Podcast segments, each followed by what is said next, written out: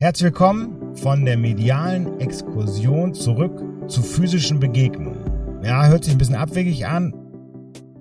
Wie lerne ich wieder Leute zu treffen in echt? Man muss überlegen, wir waren jetzt ein Jahr digital unterwegs, mehr als ein Jahr, mehr als ein Jahr äh, digital unterwegs und ähm, die Öffentlichkeit und auch, ähm, ich glaube auch die Erwachsenenwelt grundsätzlich unterschätzt äh, die Veränderungen, die diese Zeit bei den Kindern und Jugendlichen gemacht haben. Ebenso wenig bin ich äh, davon überzeugt, dass auch die Kinder und Jugendliche die Veränderung ja gar nicht ähm, reflektieren können, wie auch, weil sie kennen ja nur das davor. Jetzt die Ist-Situation für sie ist das die aktuelle Realität. Menschen, die sich ein bisschen mehr Gedanken machen können und äh, da, da beziehe ich ähm, Sie als Eltern und Sie als Pädagogen natürlich auch mit ein oder Sie als Zuhörer, ähm, die denen ist schon bewusst, dass vor Corona eine andere Zeit war als während Corona. Ähm, und auch die älteren Jugendlichen werden das auch können. Ich will das keinen, äh, keinen ähm, niemanden diskreditieren. Nur mir ist mir ist wichtig zu sagen, dass diese Veränderung da ist und es die im Allgemeinen in der allgemeinen Wahrnehmung unterschätzt wird. Ich habe drei Punkte, auf die ich eingehen möchte. Zum einen Treffen ohne digitale Medien. Wir müssen uns wieder an echte Menschen gewöhnen. Zum Zweiten, welche Möglichkeiten gibt es eigentlich, diese Veränderung ähm, sich bewusst zu machen und dann auch Veränderungen zu fördern? Drittens, wie schaffe ich ein familiäres Medienkonzept, was mir und äh, den jungen Menschen, die in meiner Umgebung sind, hilft? Fangen wir bei eins an. Treffen ohne digitale Medien. Wir müssen uns wieder an echte Menschen gewöhnen. Die Mehrzahl der Menschen in Deutschland hat sich durch hinsichtlich der Sanktionen, hinsichtlich der äh, Maßnahmen zurückgezogen und hat äh, die Kommunikation, die Treffen, Kontakte über digitale Medien aufgebaut. Zudem sind viele pädagogische Einrichtungen mal besser, mal schlechter äh, in die digitale Welt gestartet, haben auch dort versucht, ähm, ja, Kontakte aufrechtzuerhalten oder auch Bildung weiter zu fördern. Allerdings ist eine physisch präsente Person, also jemand, der wirklich mit mir in einem Raum ist, den ich wirklich in echt treffe, etwas völlig anderes als ein reines digitales Gespräch und eine reine digitale Begegnung und vielleicht sogar eine reine digitale Beziehung. Ich habe äh, vor einigen Monaten die These aufgestellt, digitale Gespräche, digitale Treffen sind mit physisch präsenten Treffen identisch oder zumindest vergleichbar. Heute aus der Retro-Perspektive muss ich einfach sagen, ich kann meine eigene These dort nicht unterstützen und würde auch sagen, im Zuge der Konfrontation mit dieser These ähm, ist diese widerlegt in mein, äh, für mich persönlich. Und das hat folgende Gründe. Nachdem ich wieder echte Freunde und, äh, ähm, getroffen habe, echt wirklich wieder gegrillt habe, ich mit einem guten Freund gemeinsam gejoggt bin und sogar jetzt wieder beim Fußballtraining war, ist der reale Austausch mit Menschen, den ich sonst jetzt in meinem Alltag, also außerhalb von, außerhalb von der Familie, eine enorm andere Situation als ein rein digitales Gespräch. Mimik, Gestik, Aura, auch das Gefühl, wenn jemand präsent ist, auch das, was jemand ausstrahlt, ähm, auch die Stimmung hinter den Worten, die jemand trifft, sind äh, im digitalen Kontext ja ich, ich würde sagen, wenn man hochprofessionell arbeitet, durchaus möglich, aber für die Allgemeinheit unfassbarer Unterschied. Also man kann, glaube ich, das professionelle Arbeiten im digitalen Kontext durchaus fördern. Das bedeutet aber nicht, dass, wenn ich die soziale, persönliche Beziehungsebene anschaue, hat das Digitale einfach ähm, das Problem, dass es, ähm, dass wir als soziale Wesen dort nicht wirklich komplett wahrgenommen werden können. Doch was hat die Gewöhnung an die digitalen Medien mit uns persönlich, mit unserer Persönlichkeit gemacht. Die digitalen Beziehungen und äh, die digitalen Räume mehr schätzen, in Teilen natürlich, aber das hat diese Forschung ergeben, als reale Orte. Das Problem für junge Menschen in realen Orten und realen Räumen ist häufig, dass sie dort gar nicht mehr sich selbst entfalten dürfen.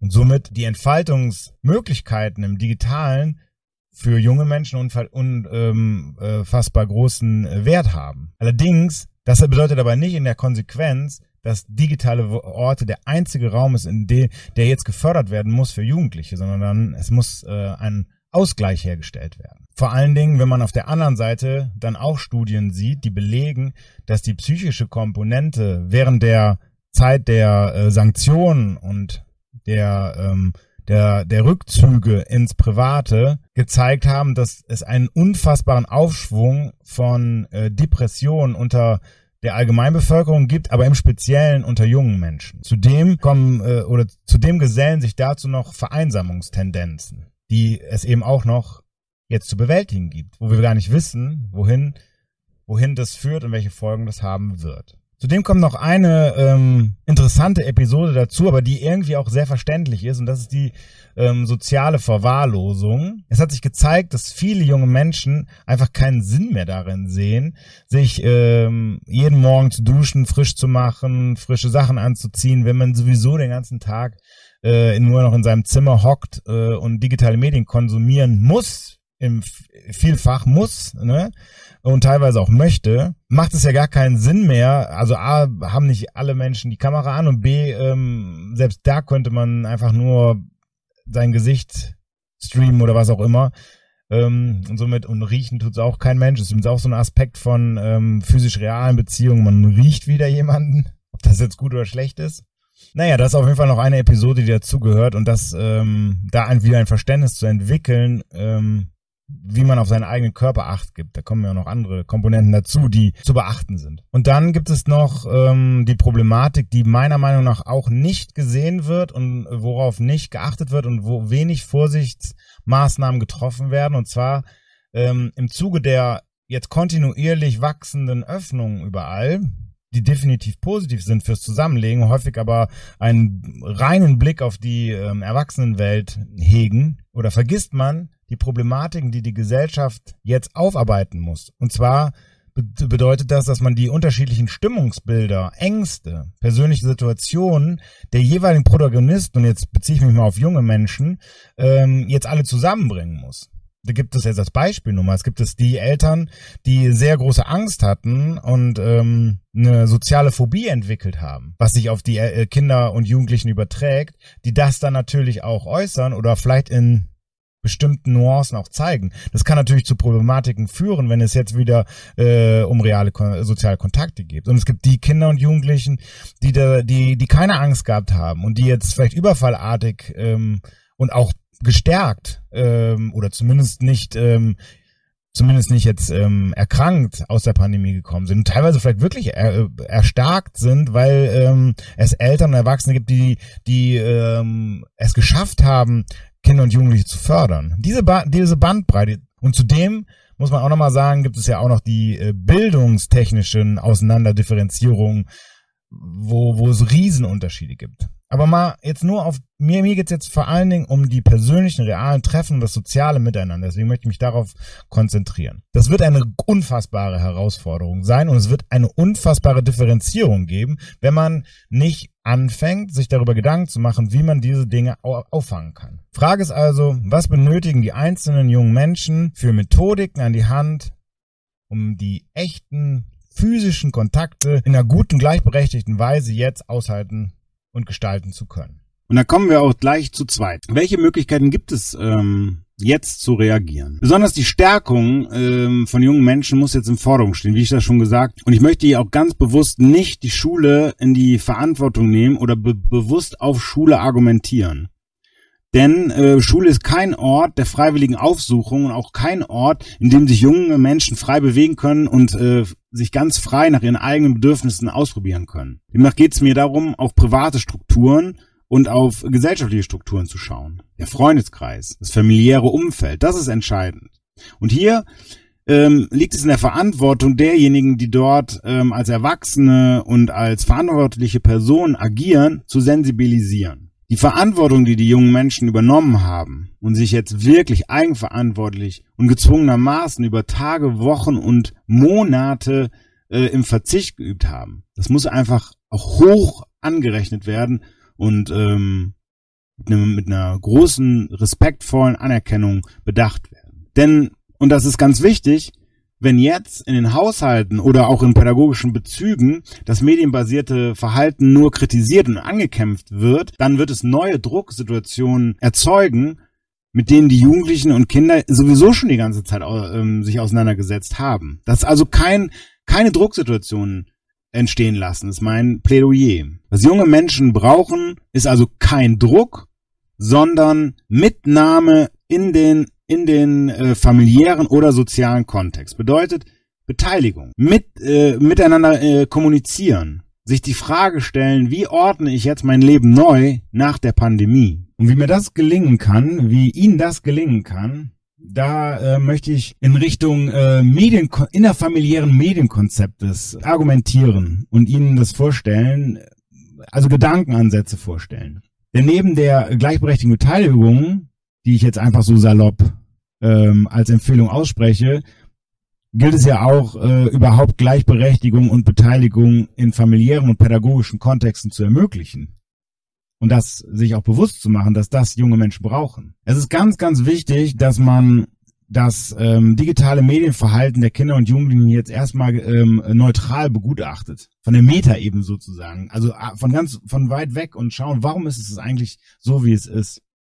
Und warum hat sich das alles so entwickelt im letzten Jahr? Und was hat das mit meinem Kind auch gemacht? Was finde ich da gut? Was finde ich da vielleicht weniger gut? Und dann muss gemeinsam im Gespräch auch die, die Seite der Kinder und Jugendlichen bedacht werden, dass da auch die Möglichkeit besteht, sich zu äußern und ähm, auch die eigene Sichtweise zu äh, darzu, darstellen zu dürfen.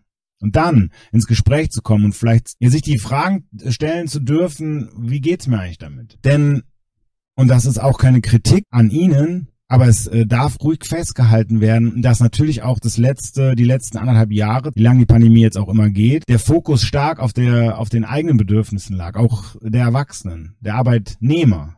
Ähm, und die Bedürfnisse der Kinder und Jugendlichen natürlich versucht wurden aufzufangen, jeder nach seinem besten Wissen und Gewissen aber äh, es definitiv so ist, dass die jungen Menschen natürlich, auch das ist, ähm, hat das allein das zeigt ja diese ganze Herausforderung, dass die äh, Bedürfnisse der Kinder und Jugendlichen sehr stark zurückgeschraubt wurden von den Kindern und Jugendlichen selber, aber auch von der Gesellschaft, auch von den von der Erwachsenenwelt.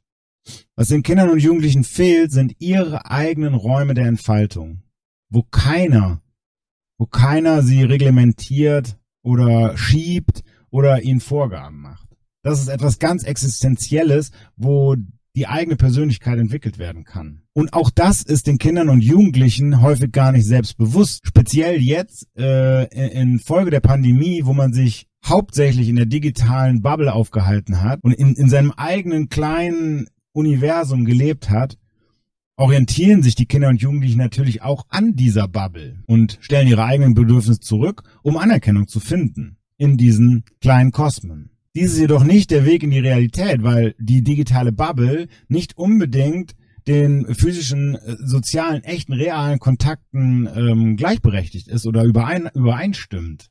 Eine, eine große Kunst ist es, den Kindern und Jugendlichen oder mit den Kindern und Jugendlichen zusammen auf Forschungsreise zu gehen. Was sind eigentlich die eigenen Potenziale, Wünsche, Sehnsüchte, ganz individueller Art und den Mut zu schaffen und die Bereitschaft und Begeisterung wieder zu entfachen, diesem eigenen Weg zu folgen. Das hört sich philosophisch an, ist aber konkret gemeint, dass es wirklich darum geht, diese eigenen Bedürfnisse wieder zu entwickeln. Weil wir sind keine gleichgeschaltete Gruppe von Menschen in dieser Welt, sondern wir sind alle Individu Individuen. Das gelingt, wenn Erwachsene sich dem, den digitalen Räumen und Orten ihrer eigenen Bezugs Jugendlichen ähm, öffnen. Und ähm, da auch so sensibel mitgehen mit den Jugendlichen in ihren digitalen Räumen, dass sie auch wissen, wann sie äh, wann sie austreten müssen und wo sie Jugendliche alleine lassen müssen. Aber das Verständnis zu entwickeln, warum ist eigentlich mein Kind, mein meine Bezugsperson so stark in diesen digitalen Räumen vernetzt? Und was lernt, welches Geschehen wird dort gelernt? Und wie kann ich aber auch meinem Kind beibringen, ähm, die Situation im digitalen Raum auch zu reflektieren. Sie brauchen also Methoden und Wissen und persönliche Einschätzung, um sicher zu sein, dass nachhaltig kein langfristiger Schaden entstehen kann bei ihrem bei ihren Kindern, bei ihren Bezugspersonen, bei ihren Jugendlichen. Und die Kinder und Jugendlichen müssen das eben auch lernen, diese Reflexionsfähigkeit. Zu wissen, okay, wo sind meine, wo sind die Gefahren im digitalen Raum? Was steckt eigentlich alles dahinter? Welche Algorithmen ähm, prägen eigentlich meinen mein Aufenthalt in digitalen Räumen. Und dann zurückzukommen, wieder jetzt zu meinem Ausgangspunkt? Wie komme ich wieder in reale physische Kontakte? Vielleicht, vielleicht nicht nur zu Menschen, sondern auch zur Natur oder zu meinem eigenen Körper, ähm, zu Sport äh, zur Be Betätigung wieder. Wie kann ich, wie kann ich ähm, da wieder Begeisterung für entfachen? Also diese, diese Erkenntnis darf nicht entstehen, indem Druck ausgeübt wird, sondern die Erkenntnis muss äh, entstehen, wenn man wieder seine eigenen Bedürfnisse begeistert entdeckt und äh, denen auch folgen will, möchte und sich darüber freut. Das bedeutet, wenn man ein familiäres Medienkonzept innerhalb der Familie oder innerhalb meines Bezugsrahmens mit Jugendlichen schaffen will, dann geht es nur mit persönlichem Engagement erstmal der verantwortlichen Personen. Und es bedeutet, Interesse zu zeigen, Empathie zu zeigen und eine individuelle Aushandlungsbegabung sich selber zu anzutrainieren. Denn wie gesagt, die jungen Menschen brauchen jetzt keine Vorgaben und Sanktionen, sondern sie müssen in einem Beteiligungsverfahren innerhalb der Familie. Es hört sich vielleicht wirklich abstrakt an, aber ähm, die jungen Menschen müssen eine neue Rolle auch in der Familie und in der Gesellschaft ähm, bekommen.